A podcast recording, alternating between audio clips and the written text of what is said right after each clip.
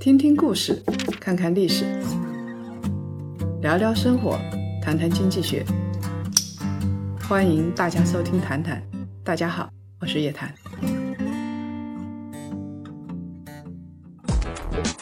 二零二一年钱往哪里投？房产、股市、基金到底怎么选？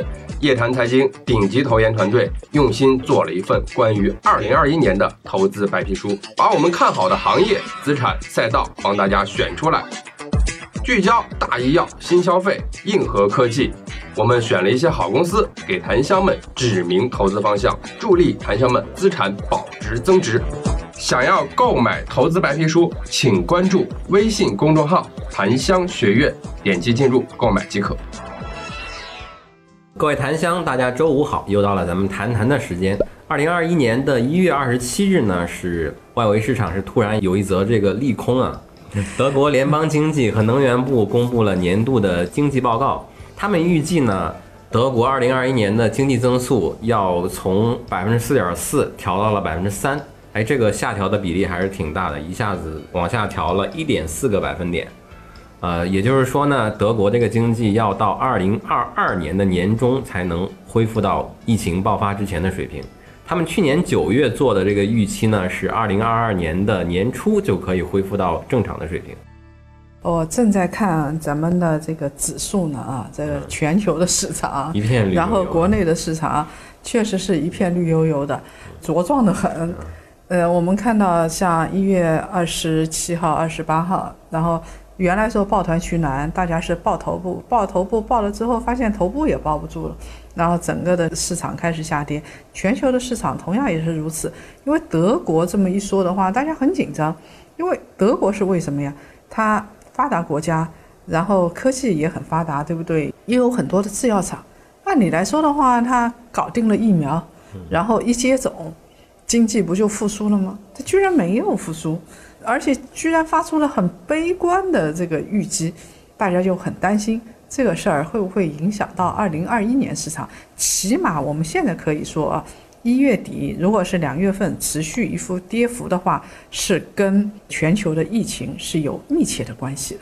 就是因为疫情大概现在控制有一定难度，那我们也奇怪了，不是说早就说有疫苗了吗？为什么疫情控制难了？我也想不通，我原来还是比较乐观的，我觉得今年应该大家基本上都能打上，就控制住。这个疫苗呢是有了，但是呢现在有两个问题啊，一个是就各地不断发现新的这个变异的毒株，另外一个是这个疫苗的产能呢跟分配上也是有一些问题的，比如像欧洲，他们能分配到的这个产能呢，出乎大家的意料啊，就是大家之前都觉得发达国家肯定是。哎，优先一点啊，接种比例肯定是最高的那些，但是欧洲还真的不是，就很奇怪啊！你会发现，就是这个病毒吧，就是它变异特别快，老是说新的毒株。大家还记得这个，在去年大家就在说变异，然后有人还在说是英国病毒，对吧？英国人就很愤怒，因为是在英国发现了，它还是新冠病毒，但是在英国发现的这个病毒呢，发生了一些变异。它转变很奇怪，它披上马甲，你就不认识它了。我们的免疫系统就不认识它。那现在德国又发生了变异，那其他地方，你比如说俄罗斯啊这些地方，谁知道呢？它什么地方它出现一个变异？那现在问题是，你像这个德国这些国家啊，变异了之后，你会发现，第一，原来老的疫苗就已经供应不上了，撕的要死要活的。欧洲向辉瑞定制，辉瑞说我没有啊。我这必须满足美国国内啊！你定制个八千万只，我只有三千万只，你怎么办？爱要不要？你爱要不要吧，对不对？那欧洲人很愤怒，你再愤怒还是没有疫苗。这儿传统的这个毒株还没搞清楚呢，它新的又出来了，又变异了。那这个疫苗对于新变异的毒株是不是有用啊？不知道哎。这个药厂呢也在搞相关的测试啊，是最新的这个辉瑞公布的一个数据。就辉瑞跟那个 BioNTech，他们这个研究其实发现呢，疫苗对于英国的那个变种毒株还是比较有效的，就是有效性没有什么折扣。但是呢，对于有一个南非的那个毒株啊，有效性是打了点折扣。所以呢，就是辉瑞现在呢，他也不敢把话说死，他只说现在呢还没有这个重新开发的必要，就是现在这个疫苗还是好用的，但是他不敢把话说死，说以后不一定。所以啊，我印象很深刻一句话，我们在幺二三不是有个大直播嘛？当时我们夜谈财经，这个上来的第一个就是华大基因的呃营业总，当时呢是请尹总过来，就是帮我们讲一讲这个现在疫情的情况怎么样，因为他做了很多测试和试剂盒嘛，供给全球各个地方，所以他们今年嗯这个二零二零年这个挺好的啊，挺好的。那么当时是想这么说的，但在做的过程当中啊，后来他有一句话，其实我是听进去了。他说以后我们可能跟这个，呃，就长期共存。啊，这这个东西就跟流感一样，它呢也不会致死率也不会那么高。嗯。但是，因为现在你看看这个跟流感致死率也没有流感致死率那么高嘛，对不对？但时间一长呢，大家就逐渐逐渐习惯了。到时候看看人的体内是不是自身产生一些免疫反应，再加上疫苗的这个东西，所以我在想，是不是说这个病毒是不可消灭的，就跟流感病毒一样，我们只能长期跟它共存了。有的病毒很可怕嘛，你必须要消灭。你比如说埃博拉病毒是吧？对因为它致死率太高了。这个是不是跟它这个抗体在人体内存在的这个时间是有关系的？呃，有，而且呢，这个以我有限的这个呃知识来说啊，第一是就是我们面对一个新的病毒的话，它的体内还没有被激活，然后这个体内的抗体还没有被激活，还没有被产生，还没有产生很好的这个应对的举措。那么它如果是致死率不高的呢，它确实是会一个一个的改变，改变了之后，只要它不让人死，那我们调动一下免疫力也没什么。你比如说流感发个烧。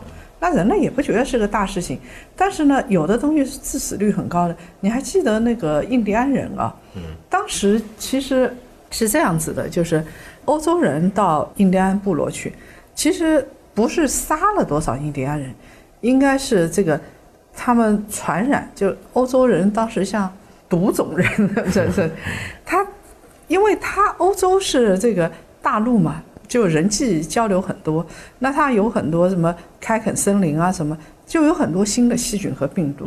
欧洲人是可以免疫的，没有问题。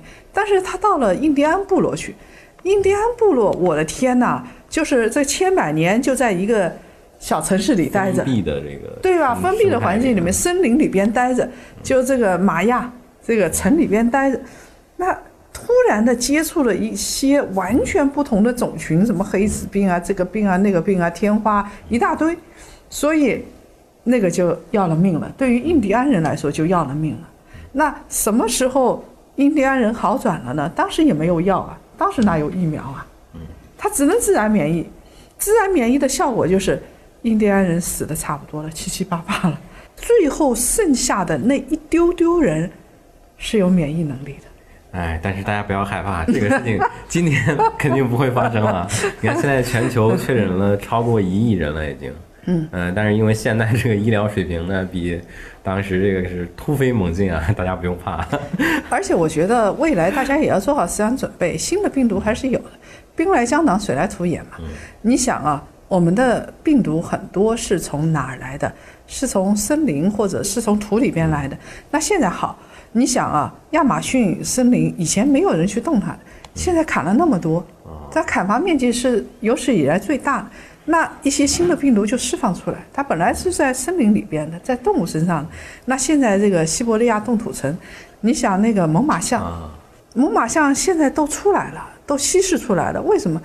啊，冻土都融化了。那以前冻在里边，谁知道有啥玩意儿？现在一溶解，有可能就有一些东西我们不知道的东西就释放出来了。幸亏现在科学发达了，要不然的话不知道死多少人。那我们还是回过头来说，这个再说下去要变成生物学的这个谈谈了。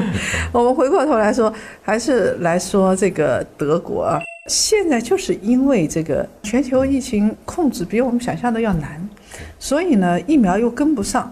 这个时候就产生了一些东西，对经济就产生了直接的影响。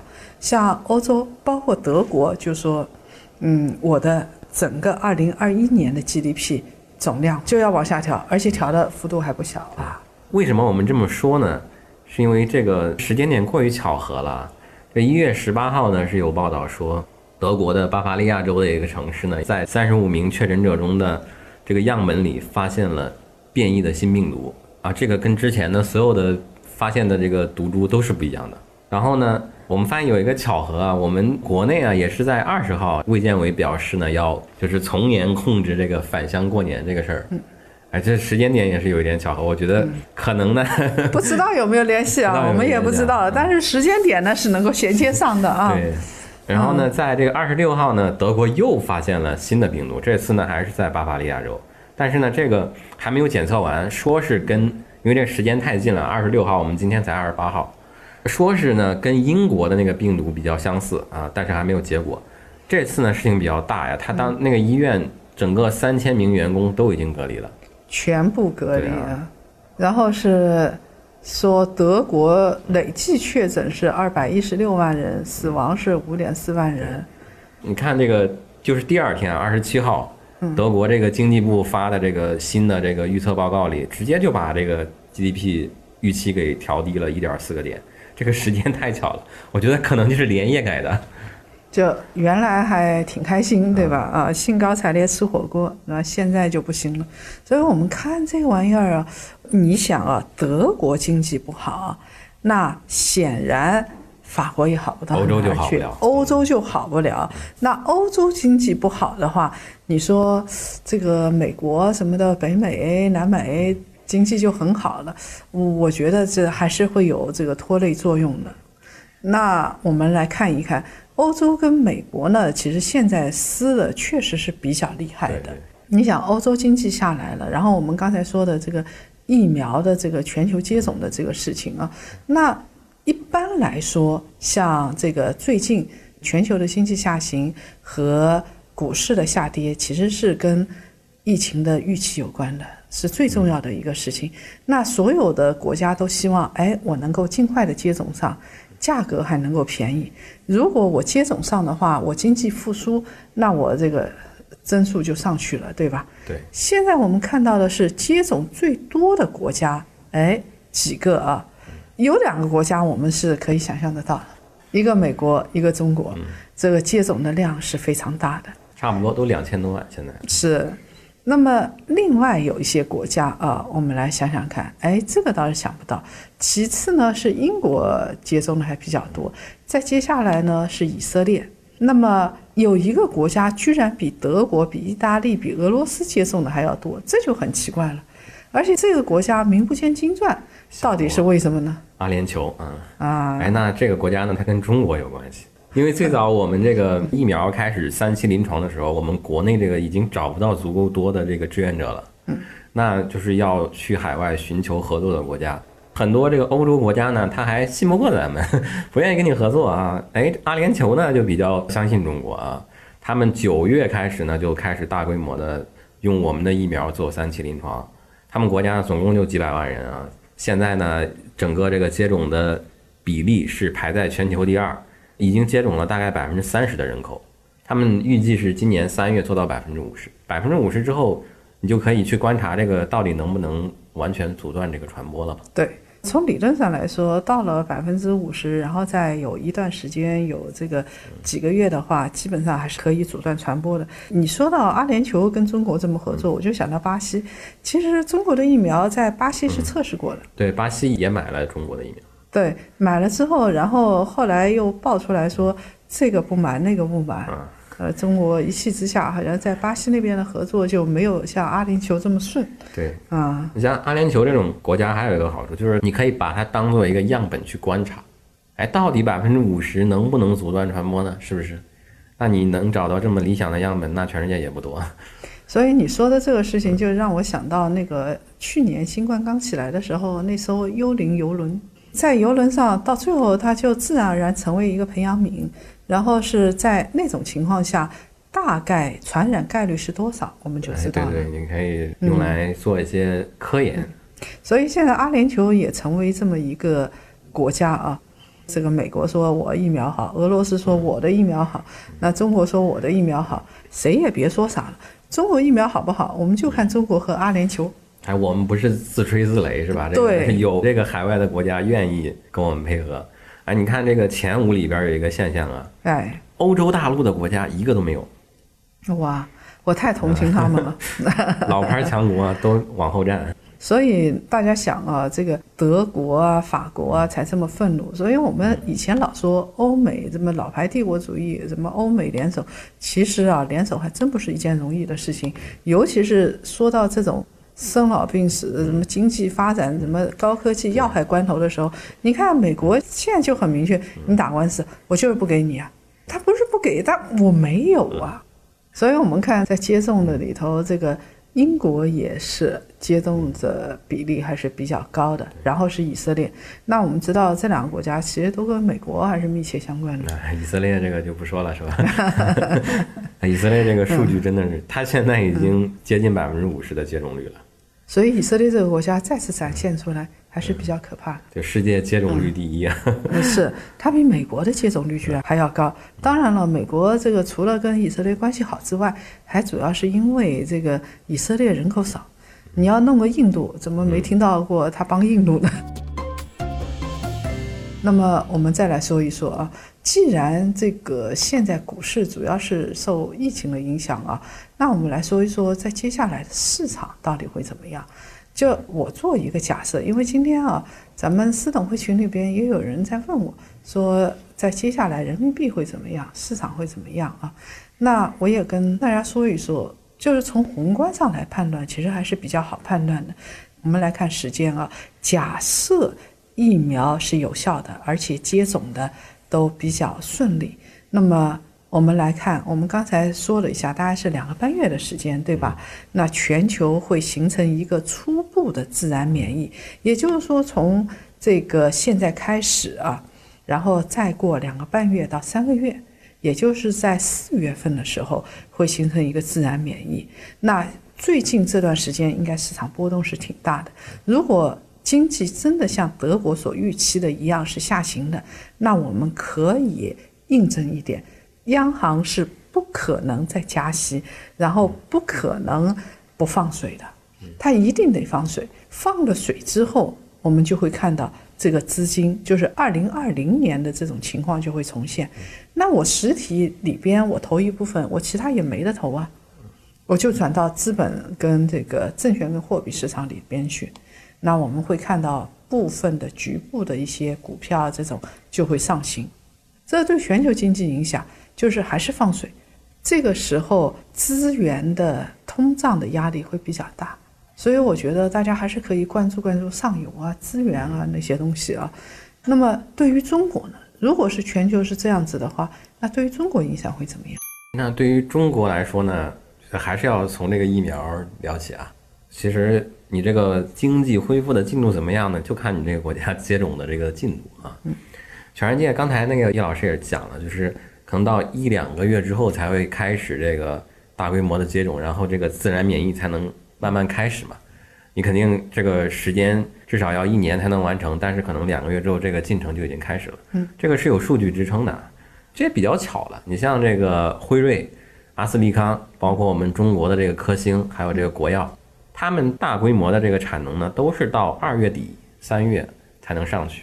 对外公开讲的呢，都是二月底二阶的这个产能能够完成建设，但是大家都知道这个生产线爬坡它是需要时间的，嗯，那你估计可能到三四月能达到这个他们预计的产能的巅峰，就这几家差不多都是十亿剂的产能，差不多就是一个月七八千万只，七八千万只，那差不多是够全世界这个主要的国家分配，差不多够用吧？那我们来看一看啊。呃，如果是这样子的话，我们预计比较乐观的估计，在四五月份可以产生反应，然后呢，疫情比较平稳，这个时候它但凡有利好的消息出现，市场反应总是在前面的，大概在三月市场就会反应，那那个时候市场。大家该做空的也做空了，该怎么着的也怎么着了。那时候有部分股价也在底部了，然后那时候再有一波上行，还是理论上是比较说得通的。那么在这个过程当中，有一些公司啊，确实已经被炒过一波了，就我们是不知道的。我们其实一般人都不太了解，就觉得生产疫苗很简单嘛，对不对？其实生产疫苗是不简单的，包括他这次我们已经说过的一家公司，就冷藏啊，它还不是普通的冷藏，它有一个专用词汇的。我以前说过，我现在忘掉，它有个专用的词汇，什么负二十度、负七十度都有专用词汇。然后呢，它用的玻璃是不一样的。它用的这个冰箱是不一样的，它用的冷链是不一样的。那这个过程当中啊，我们发现，在中国进入临床的这个所有的七个新冠疫苗项目，全部采用的是德国肖特的叫做中硼硅药用玻璃。这种玻璃呢，就是它的这个一个是这个耐低温性能，另外一个呢是它不容易跟里边疫苗的这种物质发生反应。所以呢，它比较适合用来做这个疫苗的存储的材质。在国外呢，基本上百分之五十的疫苗都用这种玻璃，但是在国内的使用率还是比较少的，大概百分之十。现在这个全世界呢有三家公司做这个，嗯，一个就是德国的这个肖特，然后美国的康宁，嗯，日本的电气肖子。德国的这个肖特是厉害，他们一家占了百分之五十。而且现在开始生产新冠疫苗的公司，百分之七十五的玻璃用的都是这个德国肖特的。哎，那我就要问一问了啊，这个德国肖特这么重要，其实它有时候啊，到关键时刻就展示出来。你说中国展示出来了，除了疫苗之外，还有生产口罩、防护服啊，这个，哎，说明中国制造业那是真的牛，不是假的牛啊。那德国同样也是如此。除了美国之外啊，其他两家能够生产这种玻璃的，就是德国和日本了，而且德国占比特别大，这就说明在这个细分领域精细化这一块，德国、日本确实是牛，啊，做得很好。那中国有什么企业？你比如说，它整个冷链啊，整个这一块销售啊，包括疫苗这一块，到底谁在做呀？冷链这块呢，有一些上市公司做嘛，像。之前做冰箱的这个海尔，科创板有个公司海尔生物，包括其他做冰箱的几个公司，其实也做这个业务，只不过它没有海尔那么大。你说说这个海尔生物这一块啊，这全球疫情又起来了，那像这样的这种概念，是不是会再炒作一波呢？呃，不太会，因为就是冷链这个东西嘛，在比较发达的国家就没有那么紧缺，比如像中国，就拿这个辉瑞这个疫苗来说，它对于冷链要求比较高啊。他们官方是怎么说？就是现在这个，就实际也是在这么做。大规模储藏的时候需要深冷，就是极低极低温度，那个冰箱是特殊的。但是你只需要几个这种大的中转仓是这样就行了。然后从这个深冷的冰柜里出来之后呢，是有一段时间的保质期的。你只需要常规的这种低温冷藏就可以了。我记得是什么？三十天左右吧。哎，对对，它它不同的那个疫苗是不一样的，有的是几天。有的是这个几十天。对，当时那个复兴跟辉瑞合作嘛，嗯，他们在那个电话会议上说，就是他们是跟也是国药在做这个事情的。我们这个东西肯定要交给这个大国企、大央企，交给他们搞嘛。呃，他们当时说呢，就是国内我们在冷链这块儿没有问题啊，所以这些企业呢，这个需求呢不太会有爆发。哎，是没有问题，但是它需要投产建设。这个原来没想到要这么大，然后现在投产建设的过程当中，这需要一个时间。就是下游的这个需求是好，但是没有好的那种爆炸的，就像什么是的口罩啊、手套这种一下子几十倍、上百倍的增长，没有没有那么夸张啊。而且我们当时也测试过，说这个疫苗谁要接种啊？因为三期临床还没结束，那小伙伴们都一个个惜命惜的要死，就没有人接种，你知道吗？有很多那个公务员朋友。因为我们这个肯定是优先这个公务员接种嘛，因为很多那个岗位，他比如像那个服务厅的这种窗口的岗位，他天天接触这么多人，所以他们优先接种。他们其实很多人也表示比较怕，不过后来都是打了，没事儿。打还是要打啊，它这属于高风险岗位，是不是？我说过了，什么医院啊，服务窗口啊，还有一个好消息就是，其实啊，刚才我们说了德国肖特那个中硼硅。中国也有公司是可以生产中硼硅的玻璃的，而且它是一家央企，哎，央企的一个子公司，中国建材的一家公司。马上这个应该要上科创板了，哎，好快估啊计！就是一波。嗯，叫凯盛君越啊那我们现在说了也没事儿，反正他还没上。还没上，嗯，而且这个你也买不到原始股，对吧？嗯，那么我们看一看啊，就是肖特看样子是疯狂扩产，就是说，你看我们也可以生产中硼硅，但是我们扩产的速度没有这么快，它呢原来就有它的扩产。速度就比较快啊，而且中国科创板日报也采访过当时肖特中国，这肖特中国也说了，他说是有两条生产线的，一条是波管，一条是医药包装，是上下游的关系。波管呢，最后是做成瓶子，它最上游的原材料啊，其实是玻璃，然后它自己又是这个自己制瓶嘛，然后给其他的企业提供这个瓶子，所以是现在啊，整个全球的四分之三的疫苗的药瓶是肖特在做的。所以呢，我们看到在接下来还是跟大家回到这个市场。我们刚才说了这么多疫情的事情，其实是想说经济，想说市场。对，也就是说，我们的基本判断是这个比我们想象的要严重，而且要拖后一点。然后呢，各个国家、各个城市的封闭也比我们想象的要严重。对，那在这种情况下，呃，这个市场会受心理影响的。你想想看，这个二零二零年，当时武汉那个之初，其实当时股市是大跌的。嗯，股市是跌的。当时股股市跌，就是因为一小部分人，尤其是在市场掌握资金的人，他们的信息比较的全，他们对于市场当时有一个很强烈的这么一个预判，所以市场下跌。等到情况真的好了，明确了，不一定要好，大家只要预期是好的，这个时候你就会发现上涨的态势。所以等过一阵儿大家搞清楚这个影响，哎，也就是把之前的经济复苏可能往后延了两个月左右，那就是市场可能就马上还会恢复之前的这个状态。包括你像欧盟，德国表态完之后，欧盟就是欧洲央行的这个官员迅速跟进说，大家低估了我们降息的可能性，这暗示就啊不是暗示了已经。明示，对，嗯，所以就是你看，哎，欧洲降息，那后面美国不会降，美国一降，我们跟不跟？那流动性又多了，这个市场呢，它可能又就又马上就回去了。所以啊，我们大家也看一看啊，除了这个我们所说的一些白马股，其实我们刚才说的肖特这些公司已经来来回回被炒过几波了，都已经炒爆掉了。